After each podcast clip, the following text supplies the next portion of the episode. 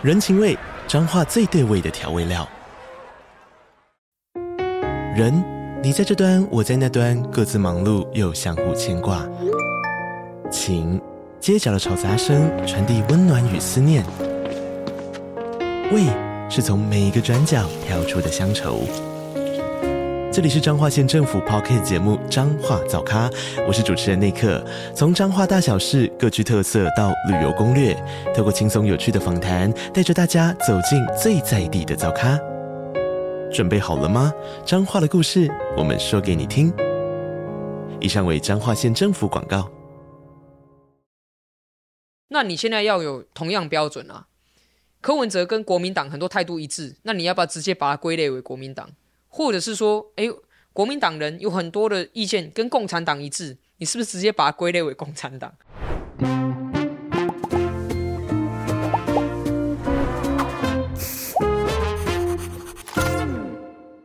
大家好，我是范斐，我是路易莎莎，欢迎收看《匪夷所思》啊。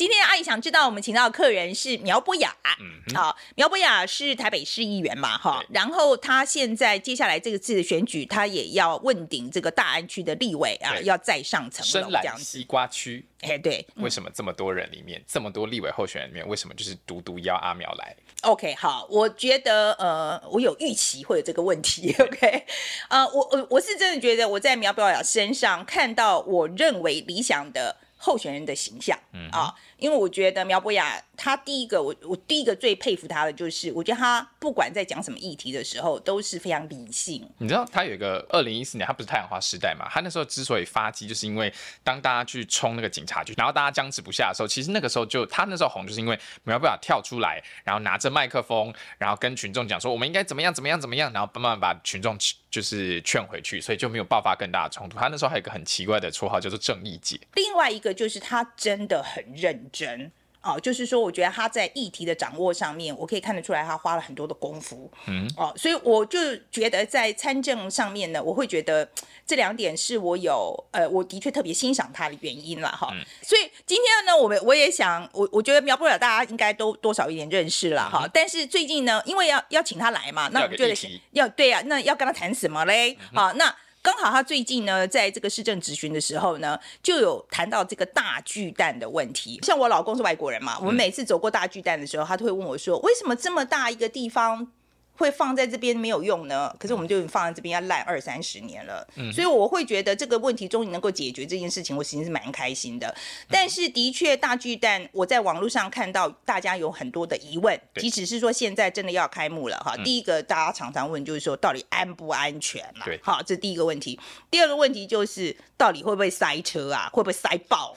OK，我住在基我我住我住的地方就在基隆路附近。我说实在，我真的现在都不走基隆路，我实在。太塞，然后将来会不会更塞？我其实蛮担心的。OK，那第三个呢，就是可不可以打棒球？对。会不会可不可以打棒球这样子，嗯？OK，好，那这个苗博雅呢？呃，他他对于大巨蛋这个，其实他跟的非常的久，所以他有他自己的看法。然后，既然我们把阿苗找来的，我也想说，就谈一谈，就是现在公共讨论的品质好不好这件事情，我想知道他的看法。那要怎么样呢？我们可以把我们的公共讨论的品质做得更好一点。呃，因为我是真的觉得他是一个就是很理性在问政的这种形象的人嘛，所以我想我也想说，怎么样才可以做。做到说让大家更冷静一点，你的核心核心问题应该是他怎么可以都不生气吧？我觉得是我，因为我自己都做不到。然后第三个呢，就是他是社会民主党的候选人嘛，哈，嗯，就是他的这个身份常常会被批评说他是民进党的侧翼，对，没错吧？对，民进党侧翼护航臭鸡蛋，对。然后，所以我也想看看他怎么样对。对这个批评，他怎么样回应？而且我觉得有一个关键啦，就是大家说小党嘛，那小党这次大家也知道，他是因为民进党礼让或者所谓这个民主大联盟，所以才可以选这个我们所谓的大安区这个深蓝西瓜区。那可是重点就在，如果没有大党支援的话，小党的候选人是不是天花板真的就只在市议员这一这一层？这是我其实蛮在意，就是会蛮想知道一件事情：你没有资源，你没有派系，你没有庄脚，然后你没有这种所谓企业捐款，你要怎么样往上爬？其实我个人是蛮疑问的。那对啊，另外一个是，如果说你跟大党合作的话，你会被被他吃掉？好的，再看苗博雅怎么说。之前我们先来看看今天干爹吧。记得上次访问李梦居的时候，他就说当确定无法释放的时候，就得要高调声援，让事情曝光。因为集权国家政府会害怕社会的舆论，才有机会平安出来。你知道写一封信不只能够改变一个人的命运，还能够帮助无数个生命吗？国际特赦组织每年十二月在全球各地举办的写信马拉松，是全球最大的人权活动。透过邀请大众写信联署，施压相关的单位，促进各地的人权发展，已经成功改变了超过一百人的生命，帮助他们不再受到酷刑骚扰或不公正的监禁所苦。今年写信马拉松的主角们，因为捍卫人权、不畏强权、揭发真相、要求正义，而遭到骚扰、威胁，甚至遭到被杀害。邀请你一起来参与我们写信的行动，让我们用文字的力量去支持他们，也可以保护他们的权利。二零二三写信马拉松在北中南东都有场次，将于十二月展开。详情请看资讯栏。我们回来看正片吧。阿苗，先跟我们观众打个招呼好了。嗨，大家好，我是苗博雅，台北市议员，然后现在我正在竞选台北市大安区的立法委员。好，你今天要对我好一点，因为我是你的选民，我在大安区。拜托 拜托，讲一下那个你最近呢，就是那个大巨蛋好了，是就大家非常关心这样子，嗯、跟大家先讲一下好了，我们就讲几个点就好了。是。第一个就是大家共同的问题，就是说大巨蛋到底安不安全？嗯，大巨蛋的安全，我现在有呃三个关切点，哈哈，这样讲会不会太复杂？首先第一个关切点哦，大巨蛋它其实有一个这个所谓的北侧六米通道的问题，这个媒体上很少人讲。简单讲就是说，如果未来大巨蛋发生需要消防车抢救的灾难的时候，消防车进到北侧通道。只有六米，要双向通行，还要布水线，有人员、有器械，这些不够用，所以消防局很担心。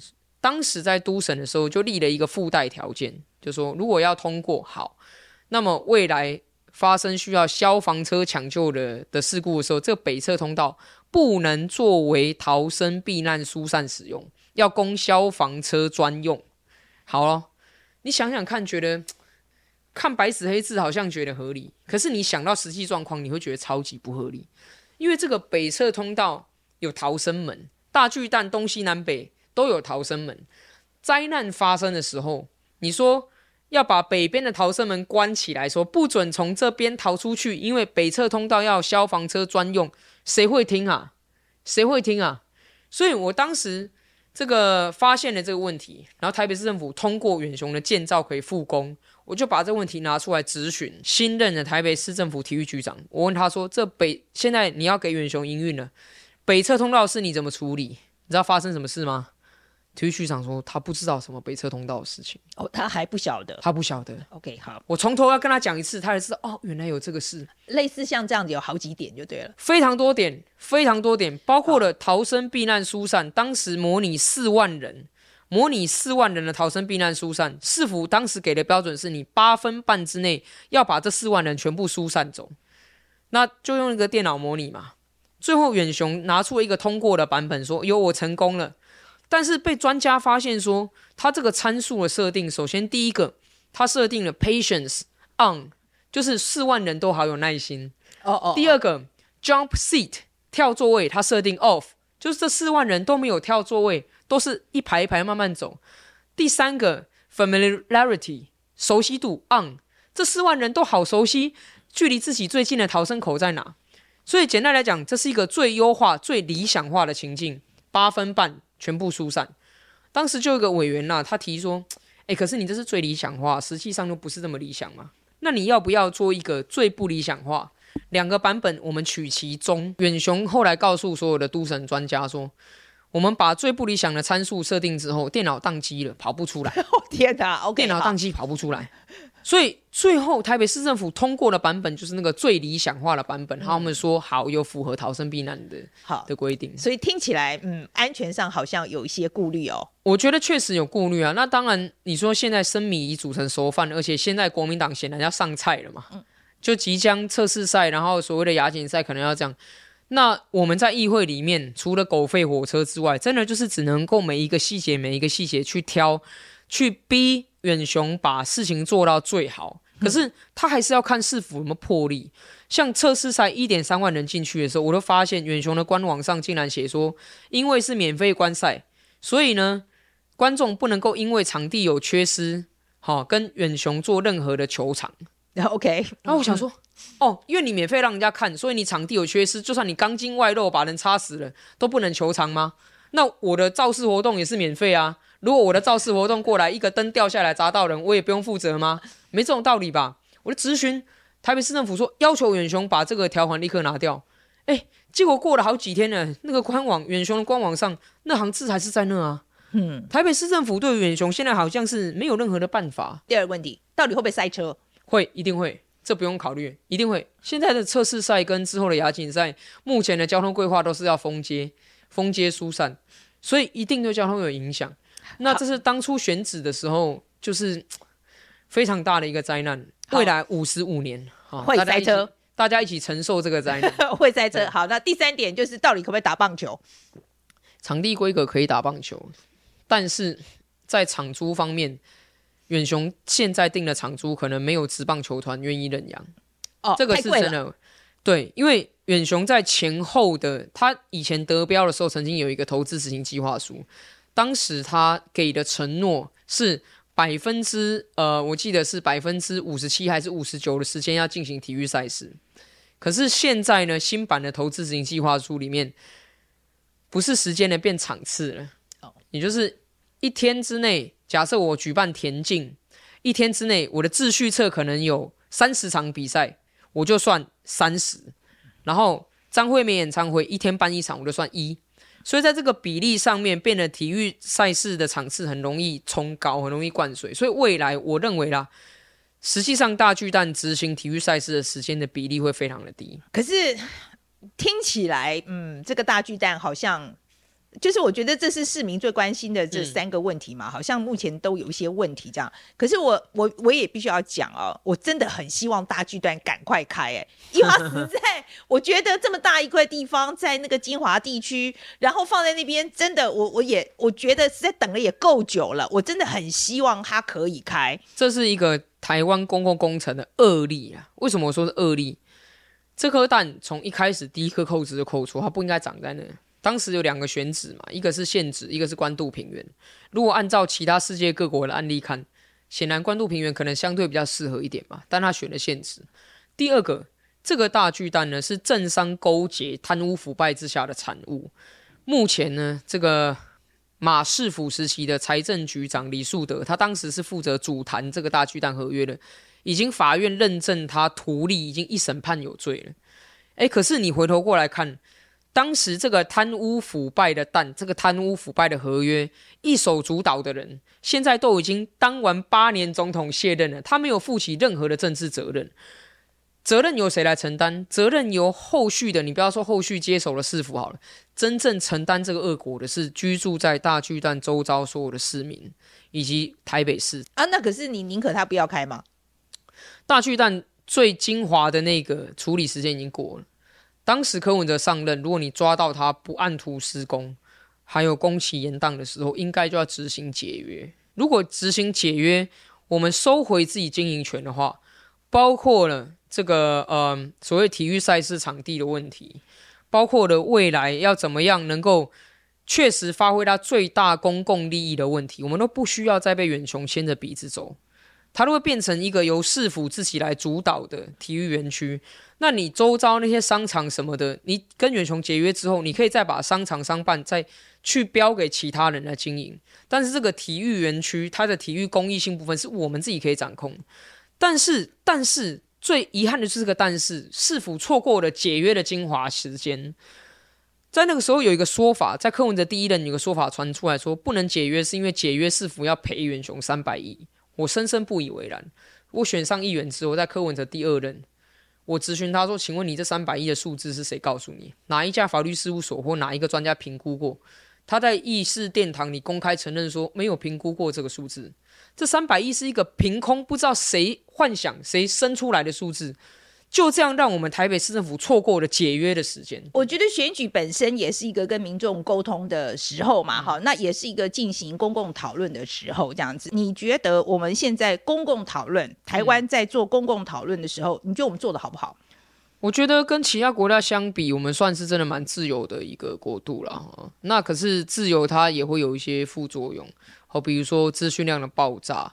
像我记得现在跟我们小时候，我们每一天接收到的资讯量简直是等比级数成长。一百个人他可以讲一百零一种意见，然后呃每一个人都是自媒体，再搭配到现在，因为大家很高度仰赖社群，然后有演算法同温层，有那个泡泡的问题，所以反而变得资讯量越大，但是每一个人看到的又都是跟自己的意见类似的资讯，所以。大家的意见好像变得更极端，经常一言不合就大吵啊，或者是一言不合就这个言上。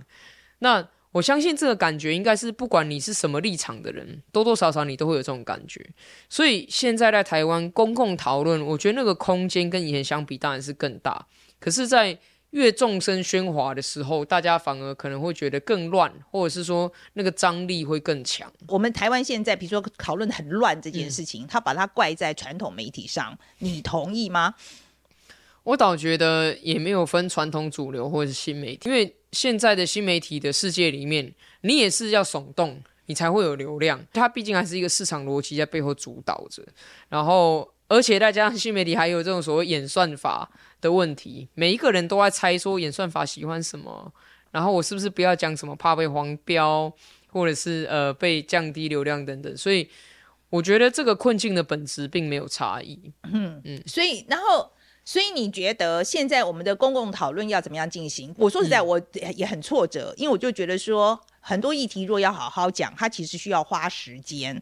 那我今天如果说跟一小撮人。进行，比如说长时间的沟通，好了，是非常高成本的一件事情。是，你觉得要怎么办？我觉得我我现在都想要，我去校园演讲的时候都提到一件事情，就是我觉得讨论公共事务的时候，已经上线上纲到，好像这是一个 good or evil 的大对决了。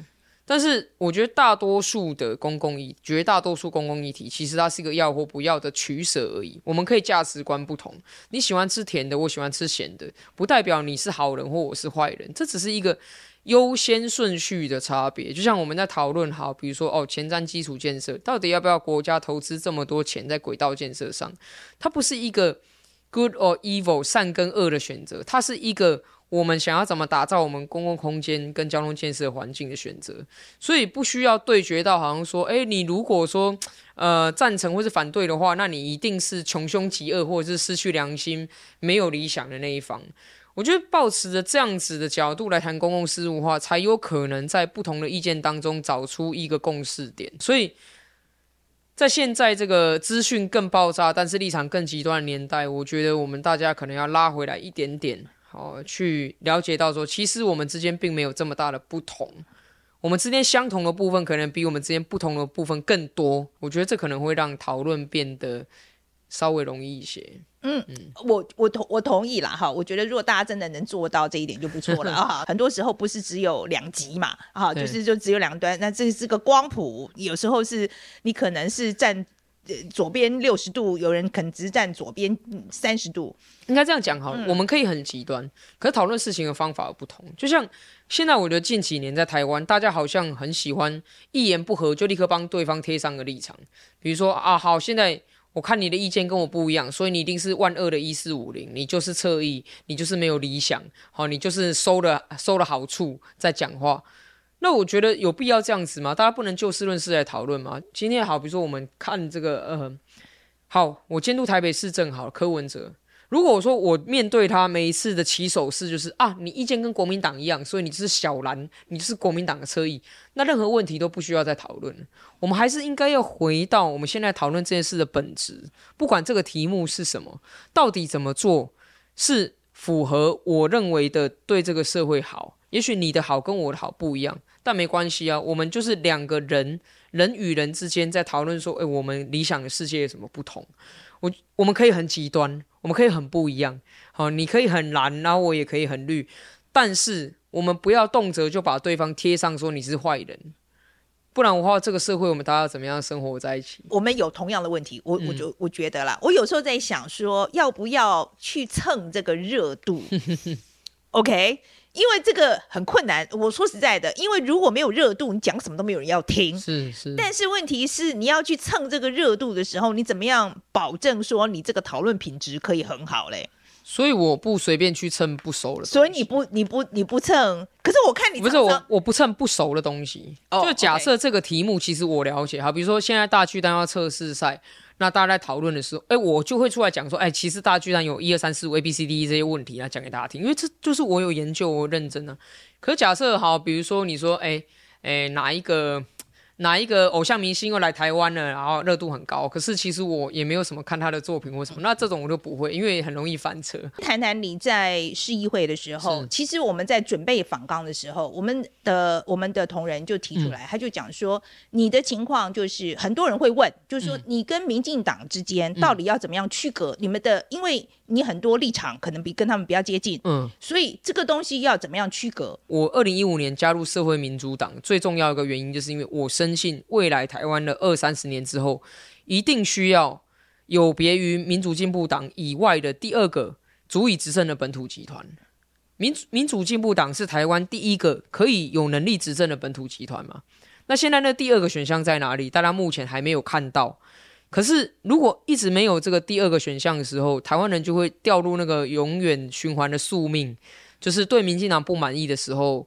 就会让国民党拿去第二个本土政治集团，它不会从天上掉下来。你说一个政党成立四年就要执政，基本上是不可能。好，那所以一定要有一个基本的政治工程，从现在开始做，就是二零一五年的当下。所以那也是为什么我选择投入创立社会民主党，而不是加入民进党的原因。在国防外交上面，我与民进党的态度是很相近的，就是我们要一致团结对外。可是，在内政上面，其实我们有很多很多。也许看法不尽相同的地方。我两次的议员选举，民进党都没有帮助我，也没有礼让我。但是我可以在选连任的时候，比第一次当选的时候多九千票。这个是我们在地方上靠着自己的努力，然后并没有去跟民进党拿任何的资源，也没有去抢占人家任何的地盘，拿人家任何好处。我们努力出来，打下了在大安区、文山区这样的成绩。所以。当人家问我说：“哎、欸，我跟民进党有什么不同的话，很简单，你只要来看我做的事情就好了。我讲讲一讲，就是你现在做的事情跟民进党意见不一样的有什么？好，我们刚刚前面提过嘛，就是普发现金六千块，这个税收超增，税收比预期的好。那我认为这笔钱应该投入公共建设，而不是变成现金发给大家。那这是我跟民进党一个意见不一样。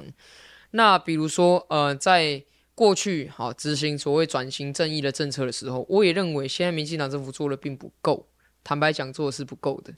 然后我也看到了民进党的一些地方派系，因为他要吸纳更多的地方派系的力量，所以造成了在他的政党内有良莠不齐的问题。这个也是我跟民进党态度不一样。然后我也看到了，包括了像是在一些公共资源的配置上面，呃，比如说台北市要不要发重阳敬老金？好，当时呢，市政府柯文哲市府的市府版本。民进党团有民进党团的版本，国民党团有国民党团的版本。那我当时是支持柯世福的版本，我没有支持民进党党团的版本了哈。我的态度很简单，就是我们今天遇到任何事情，就是表达我们的看法。那当我表达我的看法之后，我知道一定有人不同意我的意见，不接受我的意见，但无所谓，民主社会就是这样多元，大家把事情提出来讨论。那如果说你要因为我在很多的议题上跟民进党态度一致，你就把我归类为民进党。那你现在要有同样标准啊，柯文哲跟国民党很多态度一致，那你要不要直接把它归类为国民党？或者是说，诶，国民党人有很多的意见跟共产党一致，你是不是直接把它归类为共产党？我还是觉得政治是这样啦，我们不能控制别人怎么看我们，嗯，但是我们可以控制我们自己要多认真做事，要推出什么样的产品，要为社会来做什么贡献，我们专注在这里。我必须要讲，这可是在议会运作上面、嗯、是。你真的要让你的政策，就是你今天推的这个法案要过，你没有大党，你没有跟其他的党，你没有同温层，好了，过不去的。以台北市议会来讲，如果你真的只着眼于法案要过，所以你要习归挖大饼，那就要加入国民党团了，因为国民党一直是台北市议会最大党。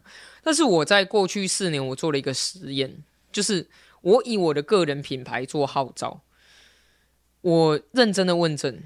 我让我的同事相信说，诶，苗博雅他不是一个会随便乱讲话或随便乱提案的议员。我举一个案例哈，我在议会里面，我非常关心社会住宅，我就有发现一个问题是，台北市政府在过去八年期间，他把社会住宅的成本加计房屋税跟地价税，也就是五十五年台北市的社宅计划总成本五十五年要一千六百亿，其中高达四分之一，高达四百亿是房屋税跟地价税。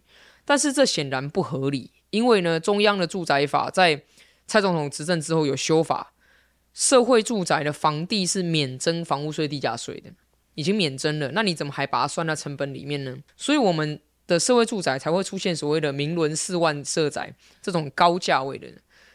那后来我就采取另外一个方式，我回议会努力，我去透过我的咨询呈现出来之后，我在议会里审查预算的时候提案。要求市政府重新检讨社宅成本公式，必须排除房屋税、地价税，把核实计算成本来计算社宅租金。结果这个提案提完之后出来，受到了蓝绿的各党团一致的支持，所以我们在议会里的第三年吧，我成功推动了这个附带决议，哦，要求市政府要能够检讨这件事。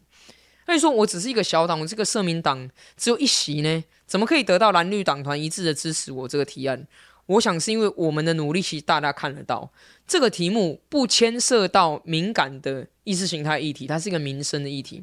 大家相信苗博雅做的功课，大家相信这个财务健全是做得到的，大家被我说服，所以包括了国民党的游淑慧议员，还有民进党的好几个议员，最后也支持这样子的一个决议。那这这是其中一个案例啦。今年还有一个新的，就是呃，今年三月份的时候，iRent 不是外泄了超多个资吗？他外泄了四十万笔的使用者个资，包括姓名、相片、住址、身份证字号，甚至信用卡号码都外泄出去。那这是很严重的案子啊，四十万笔。最后呢，他被重罚，台北、新北、桃园市政府各罚他九万，再加上中央罚二十万，总共罚四十七万。平均外泄一笔敏感个资，只要呢罚这个一点一块左右，这显然不合理嘛？那法规为什么定得那么轻？所以我在市议会里，我提案修正我们台北市的共享运区自治条例。我提了一个说，如果因业者故意或过失致消费者个资外泄，情节重大者，可以撤销或废止营运许可。让业者觉得说，哎，万一再发生这个事情，他会有一年的时间没办法在台北市做生意，付出重大的代价，所以他要更严格的做好他资安防护。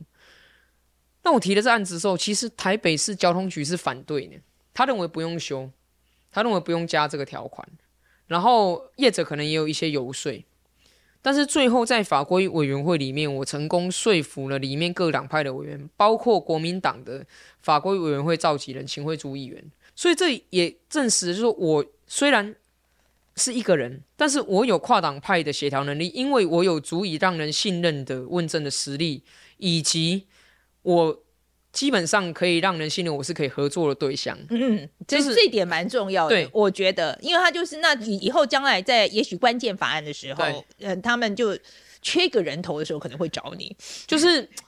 我我觉得政治是人与人的工作了。将来你选上立委好了，嗯、我其实他单一选区嘛，那而且他那个政治的那个色彩会更尖锐，嗯、所以你觉得到时候你还可以发挥，比如说你一个人，嗯，这个你还有有办法发挥类似像在市议会这个功能吗？其实我觉得立法院当然它涉及敏感性政治议题的题目会更多了，但是不管再怎么样，那些都还是立法院处理法案的少数。像呃，比如说好，我们谈司法改革好了。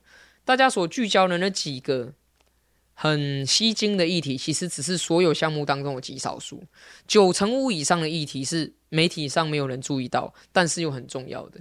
那我们在做这些相关的，像以前我学生时代看到家事事件法的修正，那是牵涉到如何保护家暴的被害人，好，如何引入各种的社工相关的制度。那在推动的过程当中，其实它涉及的党派之争并不高。重点是你法要怎么修、怎么写，才会让新立出来的法是可以顺畅运作的。所以呢，当然牵涉到在立法院里面，以及跟行政部门的沟通，跟社会运动团体的沟通。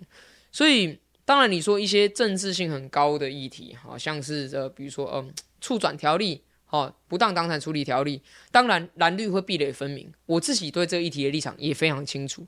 但是，大多数的涉及民生的东西，其实还是需要。除了自己要有耐心之外，更重要的是你要能够累积合作，你要能够累积信任，然后争取到不同党派的力量，大家共同来支持，尤其是在地方建设更是这个样子。所以我自己会觉得说，虽然我们是小党，小党本身就有我们自己的困境要面对，但是。也不用把它想的好像说无计可施，因为我还是相信政治是人与人之间的工作。嗯，我听你这样讲，其实对我们的民主制度感觉比较乐观一点。我们一定要相信民主才能来做这行啊！就是、对，我就说，我觉得感觉上好，就协调还是有用嘛。哦，对，信用还是有用，认真还是有用嘛。是啊是啊、你现在选立委啊、哦嗯，这个你为什么要选大安居啊？就以前从议员到人，哦、我觉得。大安区是一个相对比较保守的地方，你为什么要挑一个这么难选的地方？挑选保守或深蓝选区两个原因啊。第一个，我个人的原因是因为我从小在文山区出生长大，所以我在大安文山区选议员对我来说很自然，因为这就是我的家。那第二个就是深蓝选区，我觉得才是台湾未来孕育第二个本土执政集团的合理的地方。因为假设说今天呃，其他的本土政治团体都要以这个打倒民进党或取代民进党为目标，那台湾的政治版图永远就是一块是蓝，然后另一块是其他。那这没有达到我们一开始所讲的未来台湾二十年的政治愿景。我们希望有健康正常的政党竞争，最好是两个或三个、四个、五个也没关系，都是本土的。心向台湾的，愿意团结一致对外抵抗外国入侵的这些政治团体在竞争执政权，这样台湾人才不用每一次总统或国会选举的时候都担心受怕或被情绪勒索，说怕投错票国家就会被卖掉，我们才可以针对更多的公共议题有健康的讨论。那所以一个所谓真的第三势力，他现阶段的政治目标应该是要以淘汰国民党为他首要的政治目标，我要成为一个好的选项。可是你说，你讲说大家有另外一个选择，其实已经有啦，嗯、就民众党啊。嗯，民众党当然它是一个选项啦，但是民众党第一个哈，我们刚刚讲的很务实，他现在还不是一个令人放心的说哦，他可以执政的选项，因为他第一个人才累积的问题。你可以看到，当他在竞选总统的时候，其实他急需要吸纳国民党的力量。即便是柯文哲选上总统，坦白讲，他任用的官员几乎也都是国民党，也就是白色的包装拆开之后，里面还是蓝色，这个是不可回避的现实嘛？大家也可以看到，不然为什么要讨论蓝白合？民进党会不会那个，就是反而要消灭你呢？当然，当他觉得你太过强大的时候，我懂你的问题，但是政治你毕竟要有现实感。今天我都讲得很明白，我的理念是二三十年后，也许。总统大选的选票上是民进党跟另外一股本土政治势力两个在做选择。那既然如此，我们都把理念讲得这么明了，我们怎么能期待民进党把我们养大？没有任何一个政党会去养大自己二十年后最主要的竞争对手。所以，就像我选举，我从参政以来第一次选立委，后两次选议员，我从来没有。跟民进党有什么任何的礼让，或是跟民进党拿什么资源，得到民进党什么帮助？但是我也非常务实，我不会因此就是一直去攻击民进党，说啊，你为什么不让我？为什么不这样？因为这是情绪勒索。重点是我必须要靠我自己的努力得到选民的认同啊！如果今天是来自我自己的努力得到选民的认同，那这个基础是谁也抢不走的。坦白讲是这样子。那届时如果说在过程当中啊，民进党觉得说啊不行诶，这个好像已经变成我的竞争对手了。那当然就是光明正大、光明磊落的做政党竞争嘛，这就是我的答案。很多人可能会觉得你太理想化。我是从政之前我是理想主义者，从政之后我是务实的理想主义者。就是理想它很像一个北极星，你知道吗？就是你看的那个北极星，它是你良善的努力的一切的目标，你往那边航行。可是你在航行的时候，你还是要注意天气。你还是要注意这个风向，你还是要注意海浪，你还是要注意有没有冰山，这就是务实的理想主义。当我们在谈二三十年后愿景，我是很诚实的跟选民交代我们心里面所想的那颗北极星的方向。可是，在我每天每天的政治工作当中，我们是很认真、很诚恳的去尽量连接更多的力量嘛。所以你不会看到我时不时就随便跳出来跟人家恶言恶语。去去骂人家都是坏蛋或什么，也不会出来说啊，我好像每天都受虐，因为这个对于累积政治的信任没有帮助。我们希望还是以做事以及解决问题为主，因为台湾已经早就不缺提出问题的人，台湾缺解决问题的人。那这次选立委准准备要花多少钱？这是选立委吗？选立委至少要一千万以上啦。坦白讲，就是我们是很认真的要争取胜利的，不是选个意思的。那可是我自己有。有做这个小额的捐款，那民众的支持真的让让我很感动，所以这次竞选我们也没有去跟什么样的财团啊，怎么样的政治献金的斗内，其实也都还一方面是目前没有这个需要啦，二方面是我自己也不想去欠这个人情，因为人情是最难还的，人情是不能还的。很多人都会讲选举两张票啦，钞票跟选票。但是这个说法呢，其实也不够精确，因为选举最重要的还是选票啦。你如果没有选票，只有钞票也没有用啦。我们出来选举又不是要为自己赚钱，所以对我来说，我最在意的是如何透过有限的资源，尽量争取更多人的认同。所以我前两次议员选举，所有的资料都公开放在监察院网站上，大家可以去看。我两次选议员都选得很省，好像就花两三百万而已，因为量入为出嘛。我的小额捐款多少，那我就用到多少，不要打肿脸充胖子，然后也不要去欠钱借钱，或是拿一堆财团的钱。做议员的时候有没有很多诱惑啊？哦，我真的要很诚实跟大家报告啦。其实要投资议员的人啊，他们也是会选的，就是像我这样，因为我一开始就挑明了嘛，不收红包，我是写在我的证件上不收红包的，所以真的有有一些，比如说选民好了。这个我帮他解决他的困难，然后他还会自己很热情说：“那不然我给你抖那一点。”我都说不行，因为我有帮你处理事情，所以我不能够现在收你这个抖内，就这画的很清楚。所以就像有些议员要收钱的话，一定有风声会传出去说谁会收，而、啊、我就是相反，嗯，有风声传出说这个不会收，所以这种事情也不会找上我，因为。大家可能想象说啊，比如说建商啊，或者他们就是啊，一次会投资所有的人，其实没有，他们只要找好几个他们固定的条啊卡，找好几个固定会支持他们的人就好了。所以就是其实坦白讲，他们也不会来找我。呃，不过这样也好，这样双方都省得尴尬跟麻烦。你听说过他们怎么样塞好了？哦，其实其实这个东西讲白了也没有什么深奥的学问啊，反正你就是帮他顾住一些他要顾的东西嘛。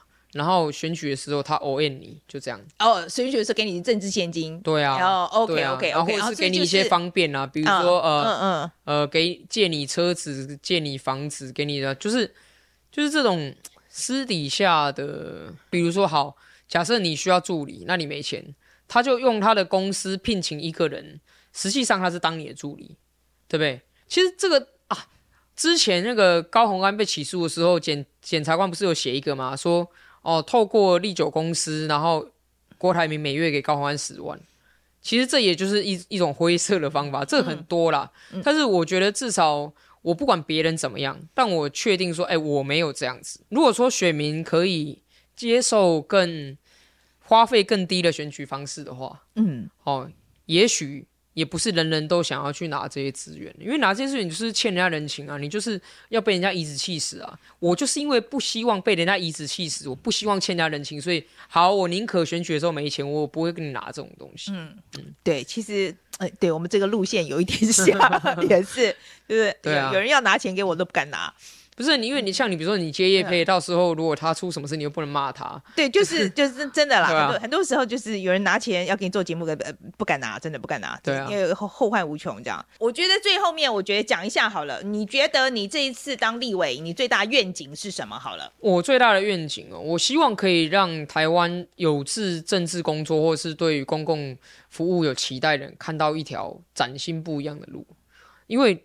我从事从政以来，我一直在走一个人比较少的路。像我两次选议员，其实我都没有找任何一个市长候选人来帮我站台加持，因为我觉得我要证明一件事情：是一个小党的议员，他没有去靠任何母鸡，他也有可能靠着自己个人的努力，然后问政、服务、监督，能够选上，而且还可以连任。像我真的觉得很可惜，就是。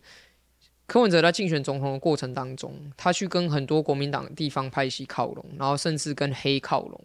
那他的支持者会说，好像也没办法，因为你造势要人场，然后你要选票，好像也只能这样。但我就觉得，如果让人家觉得政治只能这样，那就有点遗憾。我希望大家可以觉得，哦，苗博雅的政治路线，我的公共服务路线，我的公领域的路线，是一个未来假设也有人想这么做的话，他可以以这个为一个案例，然后甚至做的比我更好。我就先把这条路先打通嘛，那后面的人可以走。加油哦！谢谢谢谢，我会加油。谢谢加油加油，真的谢谢谢谢。嗯，好了，那我们讲一下 take away 好了。今天你要先讲啊。我觉得第一个印象就是大巨蛋，嗯，要改的地方还很多。嗯，虽然就是现在就开了这样子，但是我我觉得阿苗点出来这些问题，听起来都很有道理啊。你觉得嘞？我觉得最屌的是电脑模拟那个竟然会宕机，那个真的是荒谬。我觉得实在太荒谬了。然后六真的实在太荒谬了，而且居然就拿一个最好的结果出来，就说那就这样了。我觉得 真的很夸张。那我觉得其实资我哦我自己最大的 take away 在这边就是所谓的资讯不对称真的是很困难，因为大巨蛋这东西从二零一四年就有人当成证件在。